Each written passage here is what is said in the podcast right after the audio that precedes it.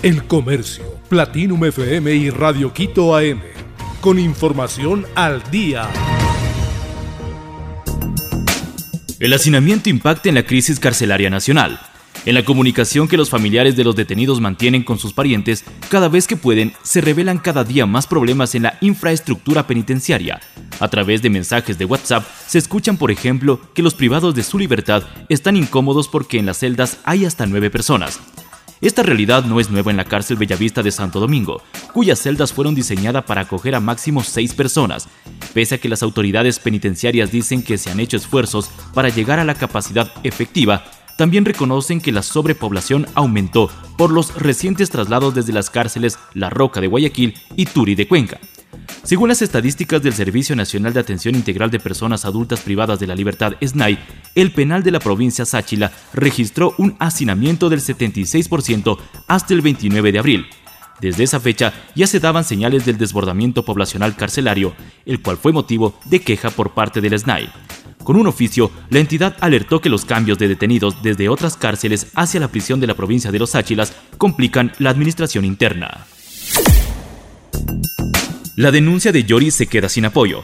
La fiscal general Diana Salazar tiene dos opciones, iniciar la instrucción fiscal o archivar la denuncia interpuesta por la presidenta de la Asamblea Guadalupe Yori en contra de la mayoría legislativa que busca su remoción.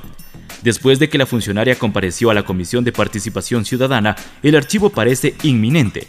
Los asambleístas del Partido Social Cristiano pidieron calificar de maliciosa y temeraria la denuncia, la titular de la Asamblea presentó esta querella el 26 de abril pasado, después de que el Pleno conformó la comisión pluripartidista para investigarla con fines de destitución. Según Yori, ese día se incumplieron las medidas cautelares que le habían concedido el Tribunal de lo Penal de Pichincha. Sin embargo, el defensor del pueblo César Córdoba refutó dicho argumento. Hemos informado que se ha dado cumplimiento a la sentencia expedida, lo cual fue corroborado días después por el mismo secretario de la Asamblea, dijo a este diario. Productos importados impulsan la inflación local que aún es baja. Ecuador registró la inflación anual más alta de los últimos seis años. En abril del 2022 llegó a 2.9% según el Instituto Nacional de Estadísticas y Censos INEC. El Fondo Monetario Internacional prevé que a finales de año llegará a 3.8%, sin embargo es una de las más bajas en el continente americano. La inflación en Estados Unidos, por ejemplo, está en 8.3%, en Colombia llegó a 9.23% y en Perú a 8.62%. Este fenómeno se observa en todo el mundo debido al alza de precios de combustibles, materias primas y alimentos. Esto se ha incrementado por la reactivación económica tras la pandemia, la crisis logística y el conflicto bélico entre Rusia y Ucrania. Todos los países están afectados por un repunte inflacionario, Ecuador está en altos niveles de inflación, pero bastante contenida, protegiendo de esa forma el poder adquisitivo de los hogares ecuatorianos, dijo el miércoles 11 de mayo del 2022 el ministro de Finanzas Simón Cueva. Barcelona y Emelec empataron en el Monumental. Barcelona empató ante Emelec en los minutos finales y dejó que se lleve el encuentro. Los canarios se vuelven favoritos para ganar la etapa mientras que los eléctricos disminuyen en sus posibilidades. La expectativa del clásico del astillero se vivió en las calles de Guayaquil desde horas antes del duelo. Aunque el partido empezaba a las 20 horas, desde las 17 horas ya se podía observar una alta afluencia de público en la avenida Barcelona y calles aledañas. Una hora antes del partido, el Monumental empezó a pintarse de amarillo, instantes después tuvo un lleno total. No era para menos, pues fue el primer duelo entre Barcelona y Emelec con 100% de aforo tras las restricciones de la pandemia. La presión que el delantero Gonzalo Mastriani había pedido a su hinchada sobre Emelec empezaba a mostrarse. La primera muestra se evidenció cuando Pedro Ortiz y Adrián Bone, goleros eléctricos, realizaron el calentamiento en medio de pifias. En el caso de los toreros, el estadio explotó en cánticos y ovación cuando saltaron a la cancha.